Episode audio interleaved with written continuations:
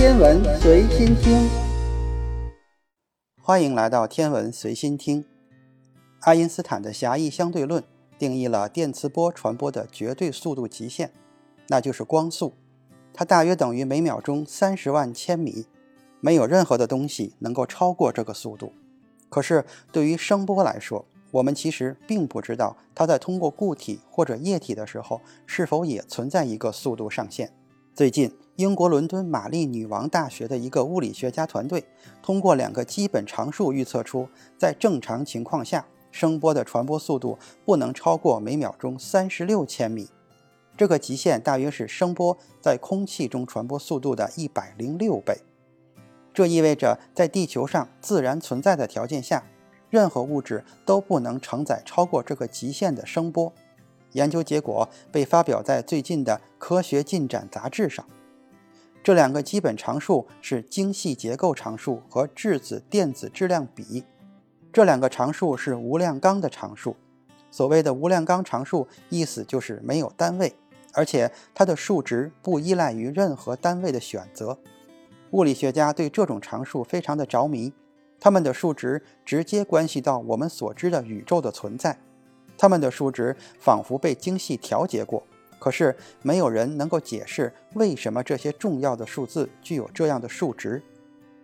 如果这些常数改变了百分之几，那么质子可能就会不稳定，甚至可能没有恒星合成重元素的过程，也就没有碳，没有生命。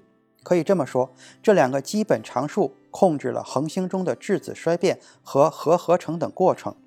这两个常数的平衡提供了一个狭窄的宜居带，在这里，恒星和行星可以形成，支持生命的分子结构能够得以出现。新的研究发现，这两个数字不仅对我们理解宇宙有着重要的意义，它们还可以影响到一些和生活更加贴近的其他科学领域。比如材料科学和凝聚态物理学，甚至可以扩展到一些更加普通的概念上，比如声速。物理学家发现，这两个常数以正常的方式组合在一起时，就能从中推算出声速的极限。声波是由原子或分子的振动构成的。声波通过物质时，一个粒子与另一个粒子发生碰撞，在不同的传播介质中，声音会以不同的速度传播。比如，它们在固体中传播的速度要比在液体或者气体中快得多。声音的速度取决于很多因素，比如将物质结合在一起的化学键的类型以及原子的质量。在计算声音的最大速度时，基本常数的作用是由声波穿过物质的方式决定的。声音的传播依赖于相邻原子的电子的电磁相互作用，这也正是精细结构常数发挥作用的地方。而质子电子的质量比之所以重要，是因为尽管电子在相互作用，但原子核也会因此而移动。研究人员推算出的极限数值大约等于每秒钟三万六千一百米。这个极限适用于在地球常见压力下的固体和液体。研究人员在许多材料上测试了这一理论预测。发现过去的任何液体和固体中所测量的声速都没有超过这一提出的理论极限。在此之前，声速的最大值是在钻石中测量出来的，它只有这一理论预测的一半左右。那么，这一极限还有没有可能被突破呢？这一点与他们理论中的一个具体预测有关，就是声速应该随着原子质量的增加而减小。也就是说。声速在固体氢原子中的速度应该是最快的，这一点得到了各项测试的检验。